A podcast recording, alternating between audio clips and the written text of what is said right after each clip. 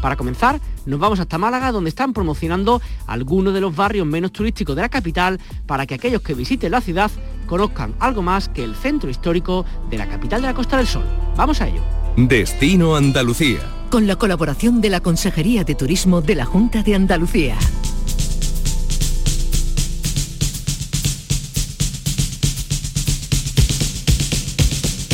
Nos situamos en la línea de costa hablándoles de turismo, pero desde otro punto de vista. Verán, desde hace algunos meses el alumnado de la Universidad de Málaga está trabajando en distintos proyectos para reactivar desde un punto de vista turístico otros barrios de la ciudad se quiere atraer a los visitantes que llegan a Málaga tratando de que amplíen sus lugares a visitar y no se limiten al centro de la ciudad. En concreto, se está poniendo en valor la barriada de la carretera de Cádiz como lugar donde poder comer en bares singulares, ver exposiciones, por ejemplo, en el Museo Ruso, hacer rutas por el Parque del Oeste o visitar el centro cívico, entre otras opciones. Antonio Guevara es el decano de la Facultad de Turismo de la Universidad de Málaga. ¿Desde cuándo se está trabajando en este proyecto? Antonio, ¿qué tal? Buenas tardes. Hola, ¿qué tal? Buenas tardes. Este proyecto surge aproximadamente en el año 2018, ¿no? Eh, en colaboración con la Asociación de Comerciantes y Empresarios de, Málaga Occidental, ¿no? Y a través de un trabajo de fin de grado de una alumna, eh, que fue el que la desarrolló, sobre todo era en un momento de sobrecarga turística del centro histórico y en el que pensábamos que había muchas posibilidades de, flujos turísticos eh, derivarlos a diferentes zonas de la ciudad eh, una es Palo Pedregalejo, otra podría ser Ciudad Jardín, y en este caso, pues donde cuajó un poco el proyecto fue en la zona occidental, que es la zona de Carretera Cádiz, y, efectivamente, pues hoy hemos, hemos consumado, lo hemos, lo hemos reactivado, eh, tanto la asociación como la universidad, y hoy pues lo hemos presentado, eh, el, ayuntamiento lo ha hecho suyo y hoy lo hemos presentado para ponerlo en marcha, de hecho ha, ha empezado a partir de hoy. ¿Y cuáles son? Cuéntanos, hemos dado algunos titulares, Antonio, de algunas de las posibilidades que se ofrecerían a los potenciales turistas que acudan a la carretera de Cádiz. ¿Qué podríamos destacar? ¿Qué se podrían encontrar desde un punto de vista turístico aquellas personas que nos visiten? Bueno, eh, eh, realmente el, proyecto lo que va a hacer eh, tiene dos fases. En una, primera fase vamos a hacer un, diagnóstico de todas las posibilidades que hay, aunque ya se hizo un trabajo en el año 2018, como digo, vamos a actualizarlo. Entonces lo que vamos a hacer es un catálogo de recursos y la cartera de, digamos, todo lo que es la zona occidental, pues tienen bastantes recursos mm, turísticos desde el punto de vista cultural, como bien has indicado anteriormente, eh, tenemos el Museo Ruso, eh, digamos lo que es el polo, el polo de la tabacalera con el Museo Ruso y el y el del automóvil y también por supuesto, tenemos el, eh, lo que es el centro cívico, donde hay muchísimas exposiciones. Pero alrededor tenemos también una serie de, establecimientos singulares que creemos que son interesantes, que pueden entrar dentro de, desde el punto de vista gastronómico. Entonces, mezclar un poco las actividades culturales con las actividades gastronómicas en determinados eh, restaurantes, por ejemplo, que existen en la barriada de La Paz. Eh, por poner un ejemplo, está el de el de las albóndigas de Dani García, ¿no? que salía en los, en los de estos. Entonces, pues la idea es eh, ruta por el Parque del Oeste, después temas deportivos, por ejemplo, tenemos la zona deportiva está eh, justo en este en este distrito. Entonces la idea un poco es con un proyecto participativo, porque vamos a hacer una serie de encuestas y después una serie de reuniones con participación ciudadana, tanto de empresarios como de otros colectivos, por diseñar una y poner en valor una serie de rutas. ¿Para qué? Para crear una serie de paquetes, turísticos y experiencias que después se van a ofertar ya no solo a los turistas, sino también se van a, intentar ofertar para los propios malagueños puedan desarrollar y conocer otras otras partes de nuestra ciudad que yo creo que, que es desconocida. ¿Y, eso cómo se contaría, digamos, al turista? ¿Habría cartelería, indicativos, guías, páginas web? ¿Cómo se va a articular, se ha articulado esto?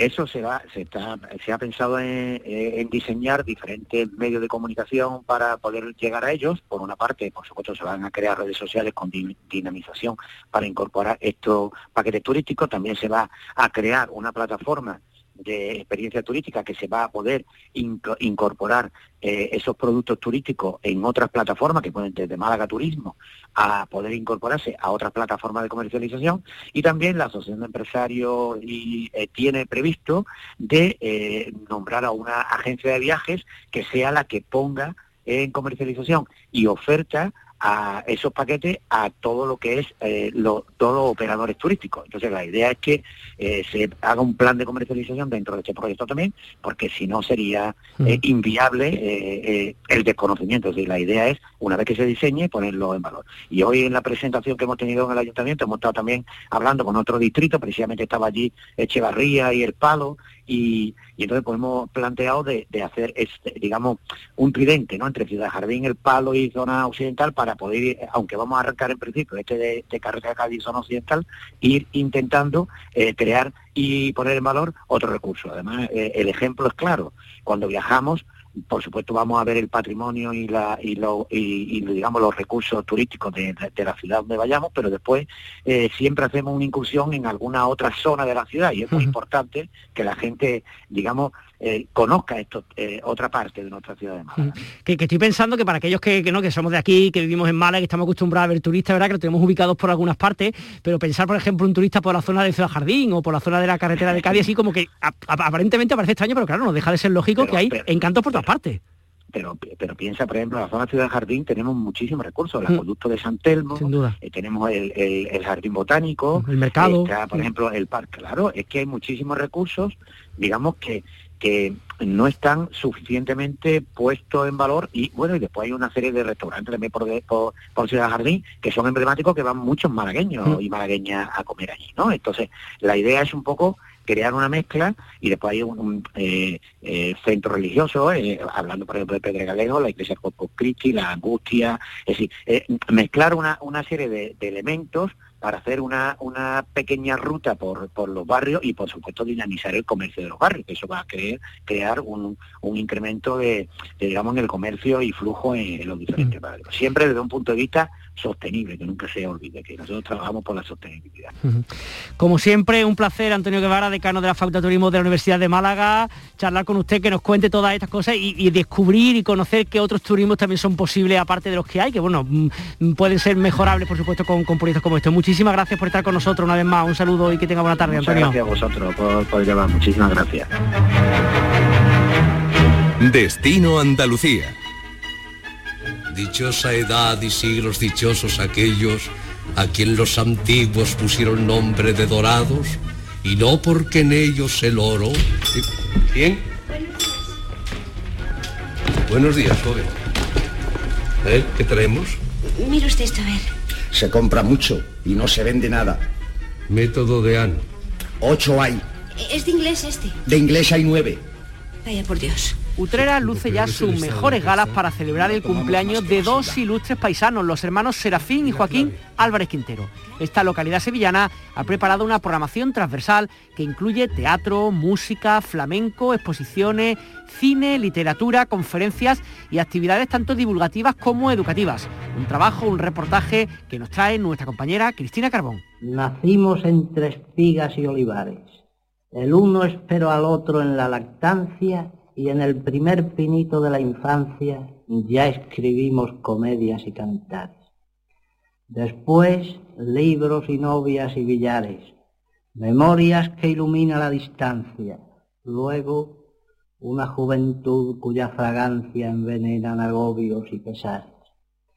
Fuimos cuanto hay que ser, covachuelistas, estudiantes, diablillos, editores, críticos, pintamonos, retratistas, y hoy como ayer, sencillos escritores que siguen a la luz de sus conquistas, sembrando sueños porque nazcan flores.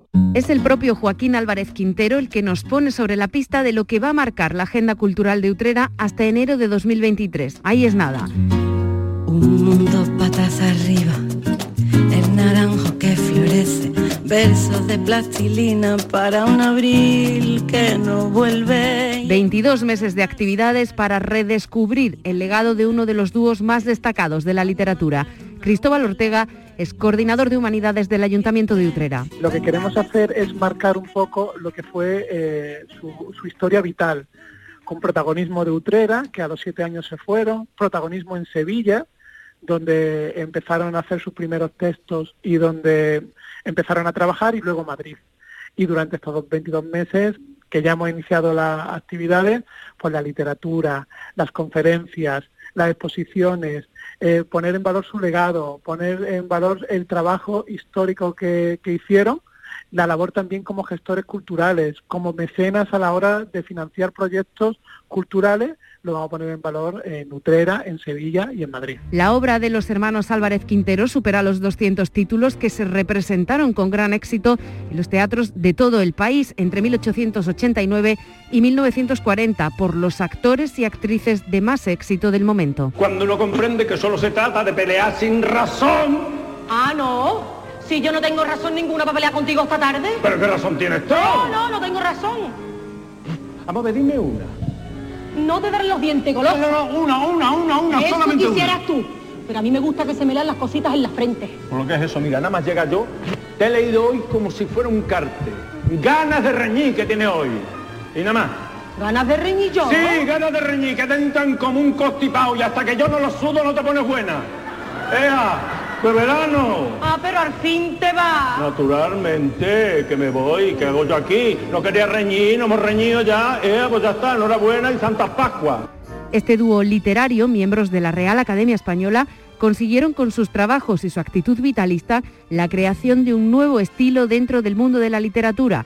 Sus obras incluso cruzaron el Atlántico e inspiraron películas, y siempre llevando a gala el nombre de Utrera. Muchos de los sainetes de sus obras y muchas de sus obras eh, eh, aparece Utrera. No solo eso, sino que ellos se sintieron siempre muy orgullosos de su tierra, de Utrera, y también mm, siempre que pudieron volvían a, volvían a Utrera y muchas veces con personajes que forman parte de la historia de- reciente de nuestro país. Benito Pérez Galdeo, que era uno de, sus conocidos en Madrid, pues viajó a, a Utrera, estuvo en Utrera. Es que se dice pronto, dos años y ya está, dos años. Enero, el carnaval, la cuaresma, la Semana Santa, la primavera, el verano, los baños del río, la vendimia y la zambomba de Nochebuena. Dos años. Y vuelvo hasta empezar con enero y acaba usted con el niño Dios. Dos años, ¿eh? Dos años, se dice pronto. Dos años viniendo a esta casa, ese plomo de hombre, gustándole yo, porque sé que le gusto. Gustándome él, que eso es lo más malo, que él me gusta. Y sin haberme dicho todavía, Candelita, arrímese usted a mí que voy a encender un cigarro. Ay, ay, qué sangre más gorda le ha dado su divina majestad. Consolación, la de Utrera. Los Álvarez Quintero fueron narradores, periodistas, gestores culturales, pero sobre todo destacaron como autores teatrales. Por ello, las artes escénicas van a ser uno de los ejes centrales de las actividades previstas hasta 2023. Desde el primer Festival de Teatro Álvarez Quintero hasta un ciclo de teatro amateur, como explica el coordinador de Humanidades del Ayuntamiento de Utrera, Cristóbal Ortega. Vamos a hacer un ciclo de teatro amateur y lo vamos a coordinar con el grupo de teatro amateur de la ciudad, como es Guate.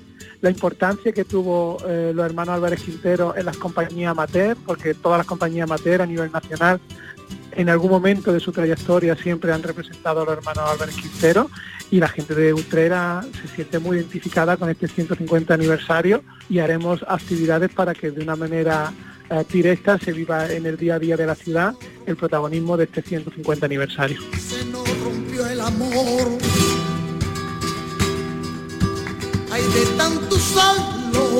La música y el flamenco tendrán también un destacado protagonismo con la recuperación y estreno de algunas de sus zarzuelas más destacadas, así como con producciones propias vinculadas a la presencia del cantejondo en el día a día de la vida de los Álvarez Quintero, sin olvidar la programación de calle en las plazas y rincones que vieron crecer a estos dramaturgos. Hay una calle, hay un colegio, hay una placa, eh, un relieve en su casa natal y los hermanos Álvarez Quintero se vive prácticamente a diario en algunos de los comentarios y más ahora que estamos celebrando el 150 aniversario en la mente y en el día a día de los utreranos.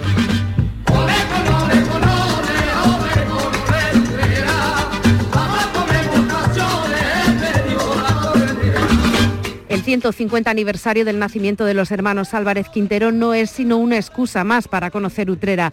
Considerada una de las cunas históricas del flamenco, su centro histórico está declarado bien de interés cultural en calidad de conjunto histórico-artístico. No podemos perdernos de Utrera su patrimonio histórico-artístico, su pastelería, su encanto de ciudad, su paseo por, el, por, por los recorridos que marcaron eh, en la época dorada del flamenco, por eh, esa manera de, sentir e interpretar eh, el día a día en las calles. Por todo eso, creo que en todas las rutas que nos marquemos de conocimiento de la provincia, que si hay que sacar algo en positivo de esta pandemia es también que a veces no hace falta irse muy lejos para conocer ese patrimonio histórico artístico que tenemos cerca de nuestras grandes ciudades para disfrutar de Utrera, de los utreranos y de toda la maravilla que hay a 20 minutos de Sevilla. Por su riqueza, por su pasado, por su patrimonio, Utrera es una parada obligada ahora también para los amantes de la literatura y el teatro costumbrista. Cada vez que hay una llena, tú te pones Destino Andalucía. Un viaje semanal en Canal Sur Radio. La Diputación de Cádiz acaba de presentar un calendario ornitológico para fomentar el turismo de las aves durante todo el año. La guía concreta qué aves avistar cada mes entre las más de 400 especies identificadas en toda la provincia. Como icono del turismo ornitológico se ha presentado al ibis eremita, una de las especies más amenazadas del planeta, que gracias al proyecto de reintroducción en la provincia del Zoobotánico de Jerez, cuenta en Cádiz con la única colonia reproductora de toda España. Saludamos hasta ahora al vicepresidente primero de la Diputación Provincial de Cádiz, José María Román. ¿Qué tal? Muy buenas tardes, José María. Hola, muy buenas tardes. Qué buena idea esto de un calendario ornitológico para los amantes de, de los pájaros, pero para aquellos que a lo mejor no son tantos, seguro que también van a encontrar cosas muy apetecibles en él, ¿verdad? Efectivamente, sobre todo para descubrir también la provincia, que hay muchas cosas que la gente desconoce. Y bueno, uno de los valores importantes de una provincia es su diversidad ornitológica. Y no solamente es importante la provincia por ser un pase de un paso de aves en el estrecho, sino que las lagunas que tiene, los humedales de las marismas y demás generan distintos ambientes que permiten decir que bueno que la provincia es muy rica mes a mes espacio a espacio y eso es lo que hemos hecho en el calendario ornitológico Y que han puesto, digamos, como un, un tipo de ave concreta para cada mes o han puesto un grupo de fotografías. ¿Cómo han organizado este calendario? realmente lo que hemos organizado es por territorio y, y por cada mes ver que se sepa qué puedes tú encontrarte en cada sitio. De tal manera que se podrían preparar visitas a la Bahía de Cádiz, a la Capilla de Jerez, a la Sierra, a Grazalema, ¿sí? visitas a cada sitio, a la Bahía de Algeciras, y saber que para el mes de diciembre, para marzo, pues va a encontrar un tipo de ave muy concreta, de modo que tú ya puedes tener una idea más o menos de lo más relevante que te vas a encontrar en esos momentos.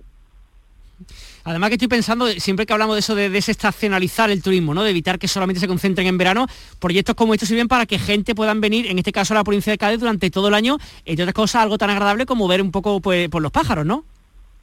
Sí, porque es que además el turismo ornitológico es un turismo que, tiene un poder adquisitivo bastante importante.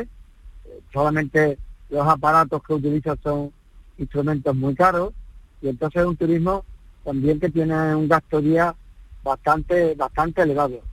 Y además se trata de que muchas veces somos conocidos como la provincia de Sol y Playa por las magníficas playas que tenemos o por los pueblos de la sierra, pero es que hay muchos otros turismos. Está el de la gastronomía, o turismo de naturaleza, o deportivo, de golf.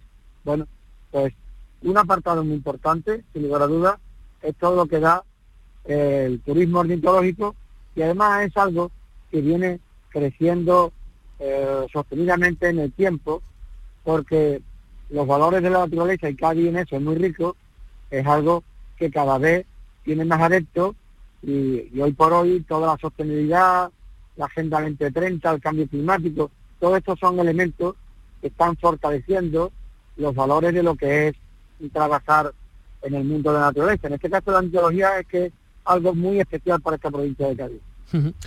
Eh, ¿Tienen ustedes estudios de, por ejemplo, la procedencia de las personas que, van a hacer pues turismo ornitológico a la provincia de Cádiz? Más o menos una idea de si son más bien andaluces, españoles, europeos, en fin, un poquito del perfil del, turista que viene a, conocer Cádiz desde ese punto de vista.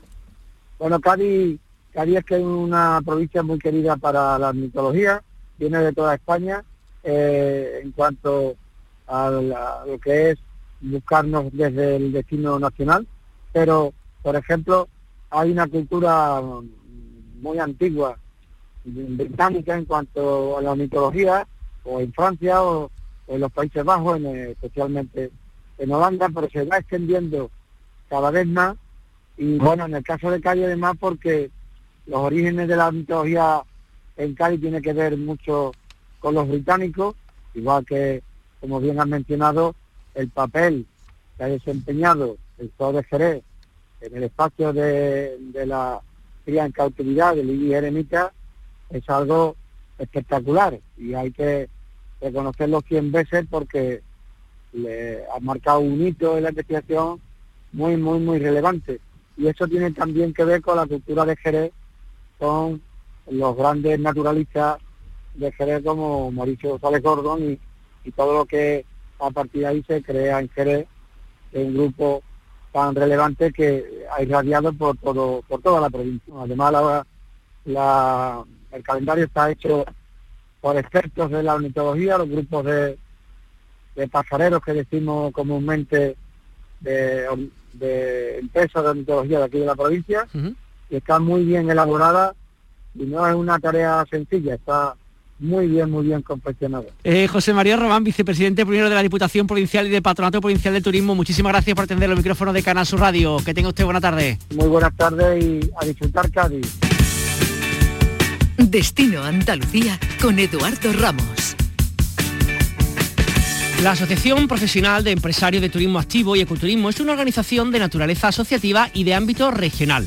Fundada en el año 2006, se compone de empresas de turismo activo de las ocho provincias de Andalucía con la intención de potenciar el ecoturismo y defender los intereses de estas empresas dedicadas a este sector tan específico como es el turismo activo en Andalucía. Acaban de dar a conocer una nueva guía de turismo activo y para hablar de ello tenemos con nosotros a su presidente, a José Carlos Romero Vaz. José Carlos, ¿qué tal? Muy buenas tardes. Buenas tardes, Eduardo. Oye, hacer una guía de turismo activo en Andalucía tiene que ser complicado porque tiene que haber actividades, o hecho provincia, mm, montones de, de kilómetros cuadrados por todas partes. ¿Cómo habéis hecho para seleccionar lo que, lo que habéis planteado en esta guía? Claro, como dices, en realidad ha sido una auténtica odisea, porque en Andalucía da la casualidad que es que tenemos todos los tipos de, de paisajes, ¿no? Tenemos montaña, tenemos valle, tenemos sierra, tenemos playa y todo muy extenso, ¿no? Y con muchos kilómetros. Se puede practicar prácticamente todo eh, en muy poco espacio de, de tiempo. ¿Y cuáles son, digamos, cómo habéis dividido esta nueva guía que acabáis de hacer? ¿Un poco por provincias, por actividades, por, no sé, por grupos de edad? ¿Cómo, cómo es? ¿Y dónde puede hacer la gente para conocer este trabajo que habéis presentado? Pues mira, para poder unificarlo, eh, normalmente el, el sector pues eh, lo demanda normalmente por tipo de actividades. Hemos unificado las de tierra, las de agua y las de aire.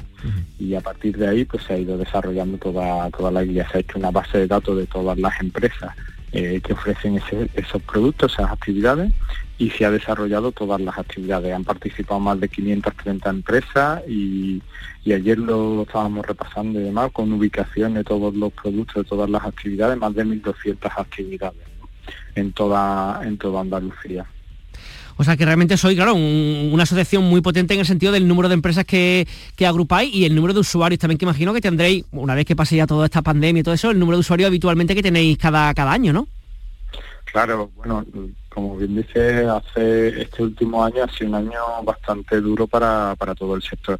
Aún así ha habido cosas muy muy importantes, ¿no? Porque cuando se decretó el estado de alarma, aquel confinamiento que tuvimos de, de tres meses, que ya casi no nos acordamos, eh, cuando se empezaron a abrir las puertas, la primera de las primeras cosas que se permitieron fueron las actividades de turismo activo, ¿no? Fue una, eh, la primera desescalada y eso, pues la verdad que reforzó mucho el sector y puso el sector mucho en boca. Aún así aún ha sido un año pues dificilísimo y muchísimas empresas pues han trabajado muy duro para, para superarlo gracias a todo a todo este esfuerzo que han hecho las empresas, pues que un poco la guía de turismo activo promovida por Turismo Andaluz y la Junta de Andalucía, pues ha sido pues un, un aliciente, no una esperanza para todo el sector como venga, volvemos un poco al ataque y volvemos con mucha energía y con muchas ganas, ¿no? Una conversación recurrente dentro de las empresas últimamente cuando hablamos, oye, hay días que parece que, que todo el mundo se ha puesto de acuerdo para salir al campo, para hacer actividades, me comentaban, por ejemplo, en Cazorla que tenían reservado incluso las entre semanas las casas rurales con actividades. Con, creo que me ha dicho 500 y pico empresas, 1.200 actividades, va a ser complicado elegir alguna, pero bueno, te voy a poner un poco el compromiso, si te parece, como decías que organizaban la guía, ¿no? Por tierra, agua y aire, pues por lo menos dar alguna pincelada para que aquellos que nos escuchen vean las de posibilidades que tenemos. Si hablamos de tierra, sí, a bote pronto, José Carlos, ¿qué se te ocurre de alguna de las opciones más llamativas, interesantes de las que se ofrecen a día de hoy en Andalucía?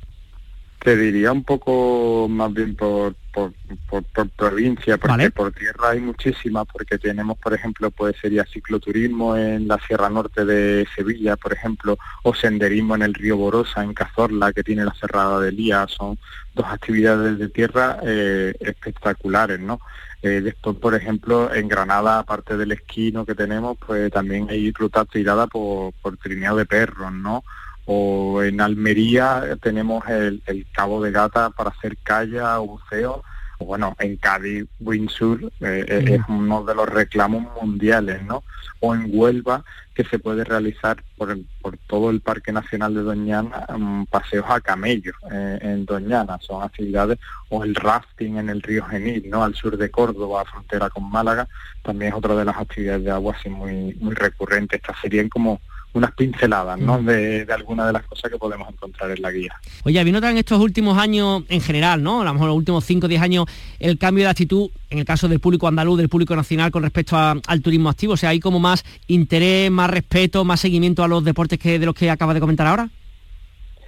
Pues sí, de, de hace unos años eh, la, la la gente viajaba sobre todo para el destino de hoteles, ¿no? Pues la gente iba, por ejemplo, a Cabo de Gata por conocer Cabo de Gata y había super infraestructura hotelera en la Costa del Sol también.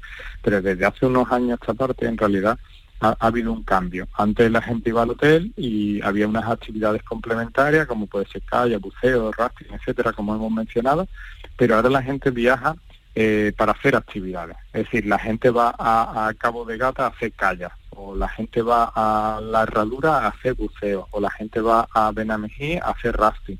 Entonces, el motivo del viaje ha cambiado. Ahora mismo el viaje, el motivo del viaje es un- si, si notamos que es realizar turismo activo.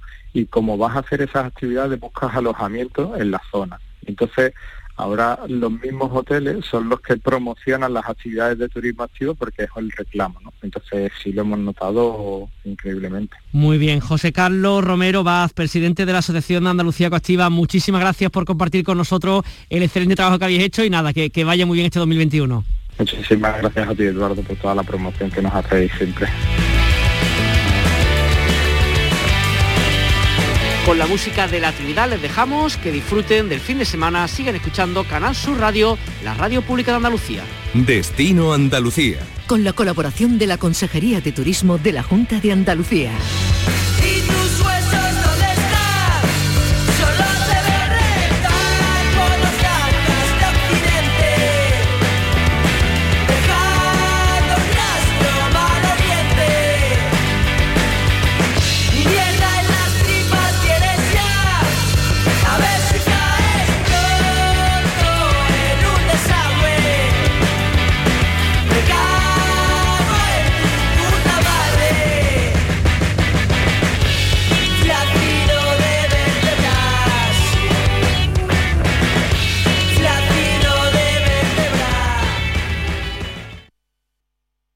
Sevilla. Canal Sur Radio. Cartuja Oposiciones. Consigue ser funcionario y soluciona tu futuro. Oposiciones de magisterio, todas las especialidades. Justicia, prisiones, administrativo, auxiliar administrativo, grupos para el Estado y para la Junta de Andalucía. Obtén tu plaza asistiendo de forma presencial, en directo a través de videoconferencia o grabadas en cualquier momento a través de nuestra plataforma www.cartujaoposiciones.com. ¿Buscas una fibra óptica que te dé más? Telecable Andalucía es tu operador local de confianza, sin trucos ni engaños. Telecable. Fibra de 300 megasimétricos por solo 14,90 euros al mes y línea ilimitada de 30 gigas por 12,90. Contrata ahora en telecableandalucía.com y entra en un sorteo de productos Xiaomi. Telecable Andalucía. Conectarse está al alcance de todos.